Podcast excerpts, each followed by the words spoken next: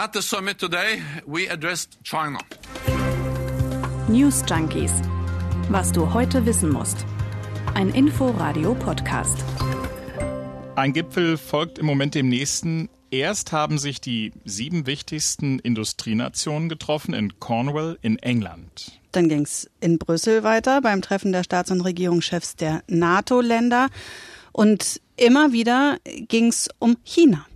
Wir gucken deshalb heute genauer drauf, warum China da als Bedrohung wahrgenommen wird, wie das Land militärisch aufrüstet und inwiefern seine Handelsmacht den Weg dafür freimacht. Jörg Poppendick und Dörte Naht sind hier bei den News Junkies am 15.06. Dienstag. Ich habe mir mal die Abschlusserklärung des mhm. NATO-Treffens angeguckt. Also ohne weiteres Vorwissen würde man da jetzt erstmal denken, na ja, also eine so zentrale Rolle spielt China da gar nicht. Das Land wird einmal am Anfang erwähnt und dann geht's lange, lange Passagen um Russland, dann um Terrorismus und Afghanistan und dann unter Punkt 55 da geht's dann erst um China. Hm, ist aber trotzdem Novum, denn bis vor kurzem tauchte China im strategischen Konzept der NATO, das muss man sich mal vorstellen, gar nicht auf. Und das hat sich jetzt dann aber damit wohl geändert. Genau, im letzten strategischen Papier der NATO kam China gar nicht vor. Und jetzt steht in dem Kommuniqué, ist auf Englisch verfasst, China's stated ambitions and assertive behavior present systemic challenges to the rules-based international order and to areas relevant to alliance security. Also, Chinas, Übersetze bitte, Jörg. Ja, genau. Also Chinas Ambitionen und durchsetzungskräftiges Verhalten stelle eine systemische Herausforderung für die regelbasierte internationale Ordnung dar.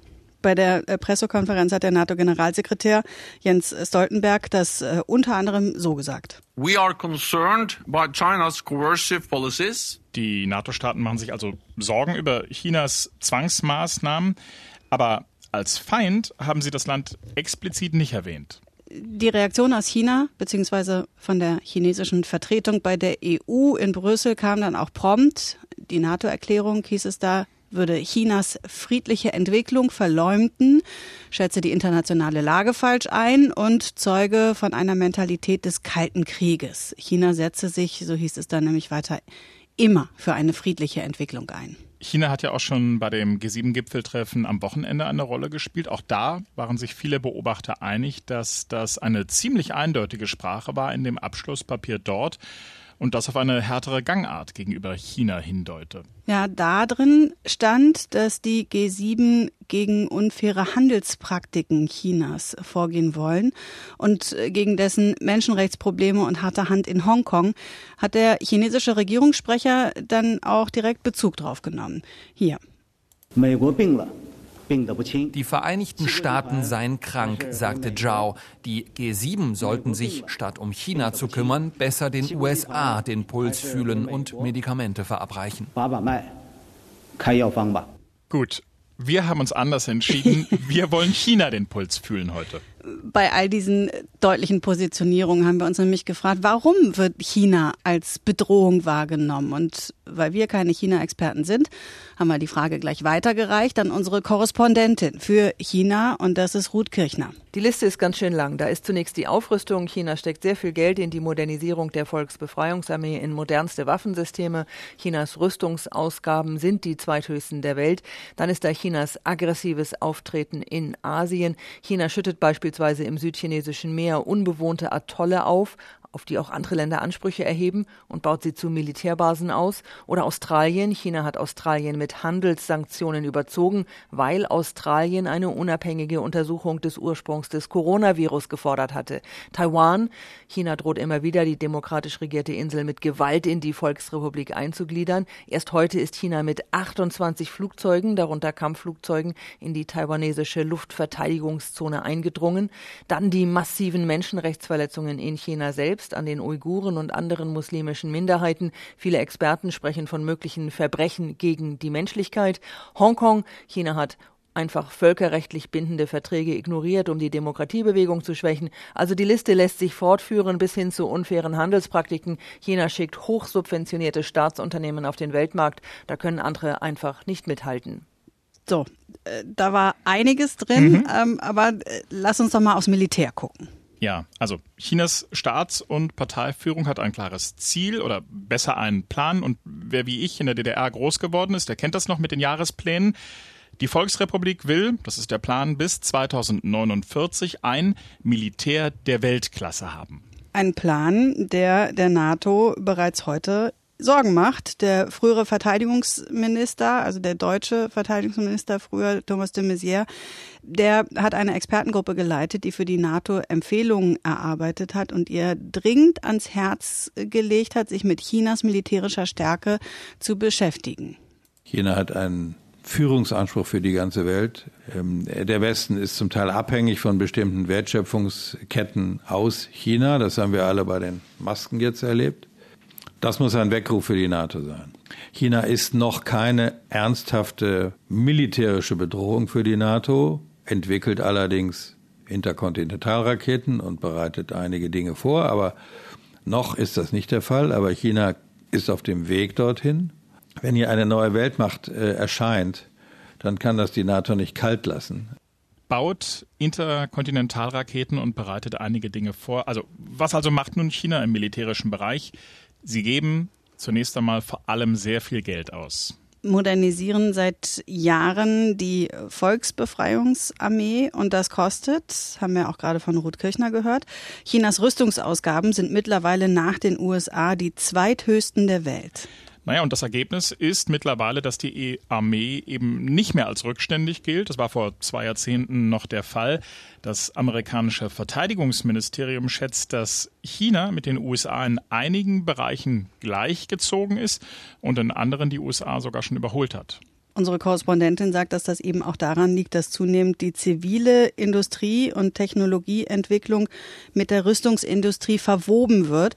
Und so lässt sich dieser Aufholprozess eben auch erklären, also nicht nur mit Geld. Vielleicht an der Stelle mal ein paar Zahlen, die aufzeigen, was für ein militärischer Player China mittlerweile ist. Die Zahlen stammen aus dem Jahresbericht des amerikanischen Verteidigungsministeriums. Und demnach besitzt China rund 350 Kriegsschiffe und U-Boote und hat damit jetzt zahlenmäßig die größte Marine der Welt. Und was die Luftstreitkräfte angeht, da steht das Land auf Platz drei mit etwa 2000 Kampfflugzeugen. Und wir haben das ja eben bei Thomas de Maizière schon gehört, auch bei landgestützten konventionellen Raketen mit einer Reichweite bis 5500 Kilometer hat China aufgeholt. Gleiches gilt für die Atomwaffen. Auch die wurden in den vergangenen Jahren modernisiert und aufgestockt. SIPRI, das ist das Stockholmer Friedensforschungsinstitut, schätzt, dass die Volksrepublik derzeit rund 350 Atomsprengköpfe Köpfe besitzt. Was ja übrigens immer noch deutlich weniger ist als das, was die Atommächte USA und Russland besitzen, aber immerhin. Naja, und dann äh, ist da ja auch noch Chinas Raumfahrtprogramm. Die Chinesen bauen gerade eine Raumstation in der Erdumlaufbahn. Das heißt, wenn die veraltete internationale Raumstation ISS wie geplant in den kommenden Jahren ihren Dienst dann einstellt, dann wäre China danach die einzige Nation, die einen ständigen Außenposten im Weltraum betreibt. Die Chinesen sagen, sie seien in friedlicher Mission im All unterwegs. Im US-amerikanischen Verteidigungsministerium ist man da allerdings alarmiert. In einem Bericht heißt es, dass die bemannte Raumfahrt China militärisch helfen könnte. Naja, und sie befürchten, dass äh, China Waffen entwickelt, die sie in die Lage versetzen, US-amerikanische Satelliten zu blockieren. Das ist das Problem. China hat also massiv aufgerüstet in den vergangenen Jahren, vor allem im Marinebereich. Davon kriegt man in Europa gar nicht unbedingt was mit. In der Nordsee oder im Mittelmeer äh, sind ja keine Kriegsschiffe, also keine chinesischen Kriegsschiffe unterwegs. Naja, die sind hauptsächlich im südchinesischen Meer unterwegs. Auch das hat Herr Rute eben schon kurz erwähnt.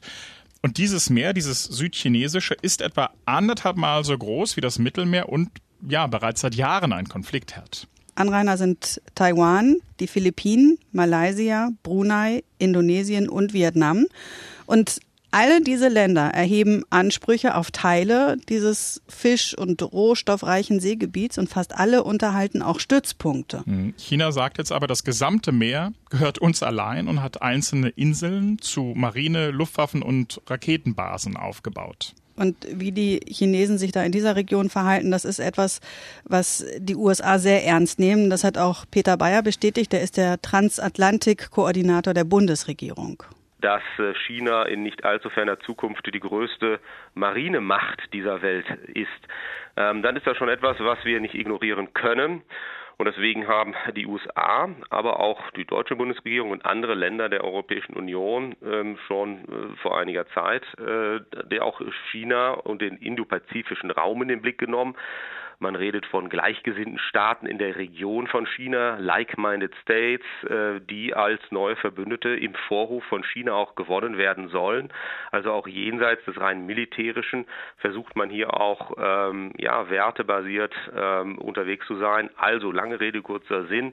Das ist eine wichtige Region, südchinesisches Meer, Indopazifik. Äh, USA, EU und auch die NATO können das nicht ignorieren. Das tun sie übrigens auch nicht. Die USA beispielsweise, die sich ja als Schutzmacht Taiwans versteht, ist regelmäßig mit Flugzeugträgern und Kriegsschiffen im südchinesischen Meer unterwegs. Und auch europäische Staaten zeigen da zunehmend Militärpräsenz in dieser Region, Frankreich und Großbritannien zum Beispiel. Und im Sommer will auch die deutsche Marine ein Kriegsschiff ins südchinesische Meer entsenden, zum ersten Mal seit fast 20 Jahren. Also Entspannung, ihr merkt, ist da nicht in Sicht. Im mhm. Gegenteil, Chinas Staatsführung macht immer wieder deutlich, dass sie an ihren politischen Zielen festhalten will, egal was die internationale Staatengemeinschaft auch davon hält, ja. Vielleicht äh, ja auch, weil das Land das einfach machen kann. Weil eben auf der anderen Seite diese große, große Handelsmacht steht, von der so viele andere Industrienationen dann wiederum abhängig sind.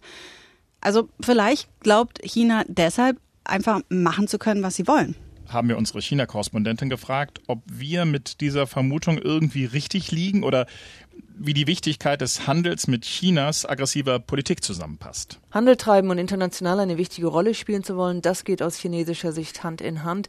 China ist da diplomatisch vielleicht oft nicht sehr geschickt, versucht seine Interessen einfach durchzudrücken und das eben mit einem deutlich gewachsenen Selbstbewusstsein. Daher diese Muskelspiele.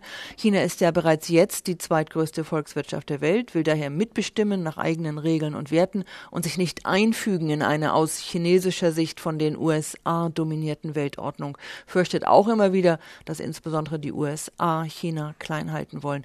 Das erklärt vielleicht diese Haltung und dieses Auftreten. Äh, viele Experten sprechen ja bereits von einem neuen Konflikt der Systeme. Auf der einen Seite westliche Demokratien, auf der anderen autoritär regierte Staaten wie China. Deutschland, also beziehungsweise die deutsche Regierung. Die klingt da allerdings immer so ein bisschen weicher, ein bisschen weniger konfrontativ. Es heißt ja auch, dass auf Betreiben der Bundeskanzlerin in dem NATO-Papier jetzt auch von Dialog die Rede ist. Angela Merkels Zwei-Säulen-Strategie. China ist Rivale in vielen Fragen und China ist gleichzeitig auch Partner für viele Fragen. Und ich finde es ganz wichtig, ähnlich wie wir es bei Russland ja auch machen, immer das Angebot zu einem politischen Gespräch, zu einem politischen Diskurs auch zu führen. Denn auch das gehört dazu und dann versteht man auch besser, warum Merkel so agiert, wie sie agiert. China war 2020 zum fünften Mal in Folge übrigens Deutschlands größter Handelspartner. Die Waren, die da im vergangenen Jahr gehandelt wurden, die hatten einen Wert von mehr als 210 Milliarden Euro. Das heißt, damit entfällt mehr als ein Drittel des gesamten Handelsvolumens der EU mit China auf Deutschland. Und China ist ja nicht nur für Deutschland ein wichtiger Handelspartner. Es hagelt ja immer wieder Superlative, wenn man über China spricht. Größte Handelsmacht der Welt, zweitgrößte Volkswirtschaft der Welt. Ich habe mal konkret geguckt, was das eigentlich heißt, also woran mhm. sowas gemessen wird. China ist im Moment das Land mit den meisten Exporten weltweit. Also mhm. Waren im Wert von 2,6 Milliarden Dollar wurden da exportiert. Aber zum Handel gehört ja nicht nur Export, die Börse, die das meiste Geld umsetzt, die ist in New York. Die USA sind außerdem gemessen am Bruttoinlandsprodukt, also der Gesamtwert aller Güter, Waren und Dienstleistungen, die im Land hergestellt wurden, die größte Volkswirtschaft der Welt. Ja, aber da wird China die USA den Prognosen zufolge eben in wenigen Jahren wohl überholen.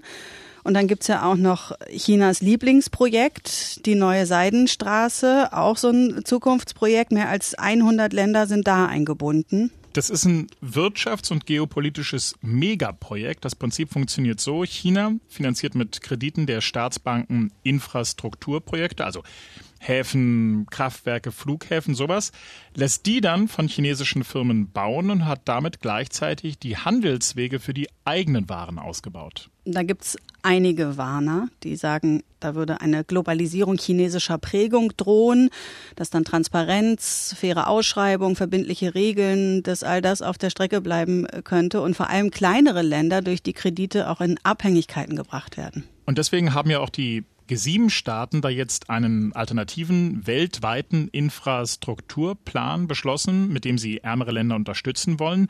Den will man dann, ein Zitat, an Werten orientierte Partnerschaft anbieten. Also von da gibt's Gegenwind, von der NATO auch und vorher auch schon von der Europäischen Union. Auch da stößt China jetzt auf Grenzen für seine Handelsambitionen. Kann man zum Beispiel auch sehen an dem Investitionsabkommen zwischen der EU und China. Angela Merkel hatte sich ja sehr dafür stark gemacht, also für dieses Abkommen ganz am Ende der deutschen Ratspräsidentschaft, einen Tag vor dem Ende, hatte sie das unter Dach und Fach gebracht, aber das ist im Grunde auch schon wieder gescheitert. Ja, wird nichts draus, weil das Europäische Parlament das Ganze auf Eis gelegt hat, nachdem China Sanktionen gegen Europaabgeordnete verhängt hat, nachdem die wiederum Menschenrechtsverletzungen gegen Uiguren und Tibeter in China angeprangert hatten. Und das wäre für die chinesische Seite durchaus attraktiv gewesen, hätten chinesische Investoren Investoren nämlich freien Zugang vor allem auch in die Energiebranchen des europäischen Markts gebracht. Deswegen hat zumindest der China-Experte Miko Huotari vom Mercator Institut für China-Studien heute Morgen im Deutschlandfunk gesagt. Also deswegen kann es auch sein, eben, dass China sich da einfach verrechnet hat.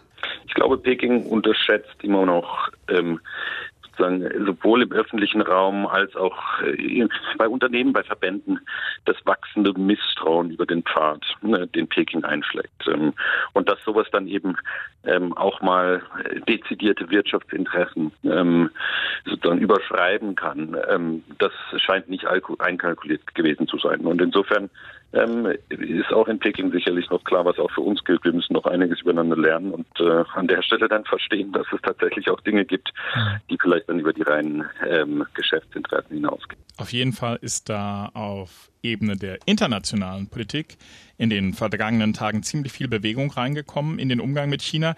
Das wird interessant, wie das äh, weitergeht. So, gut festhalten. Mhm. Wird eine ziemlich scharfe Kurve. Ich bin bei dir. Wir reden über Geburtenzahlen. Im März sind nämlich in Deutschland 66.000 Kinder zur Welt gekommen. Und das sind so viele wie seit 20 Jahren nicht mehr in einem März. Das feiern wir. Das hat das Statistische Bundesamt heute bekannt gegeben und die Zahlen auch gleich mal interpretiert. Die Statistiker sehen einen zeitlichen Zusammenhang mit dem Abflauen der ersten Corona-Welle und den Lockerungen ab Anfang Mai vergangenen Jahres. Ja, äh, jetzt stehen ja auch Lockerungen an. Mhm. Dann müssen wir uns die Zahl im kommenden Jahr dann nochmal angucken. Ja, die Corona-Welle flaut ab. Also mm. ich bin deutlich euphorischer. Ich weiß nicht, wie es den äh, anderen da draußen geht. Das würde ja, wäre das auch so, würde das ja dafür sprechen, dass im März kommenden Jahres die Zahlen dann nochmal deutlicher nach oben gehen. Okay. Äh, also euphorisch im Hinblick auf die, äh, auf die Lockerungen.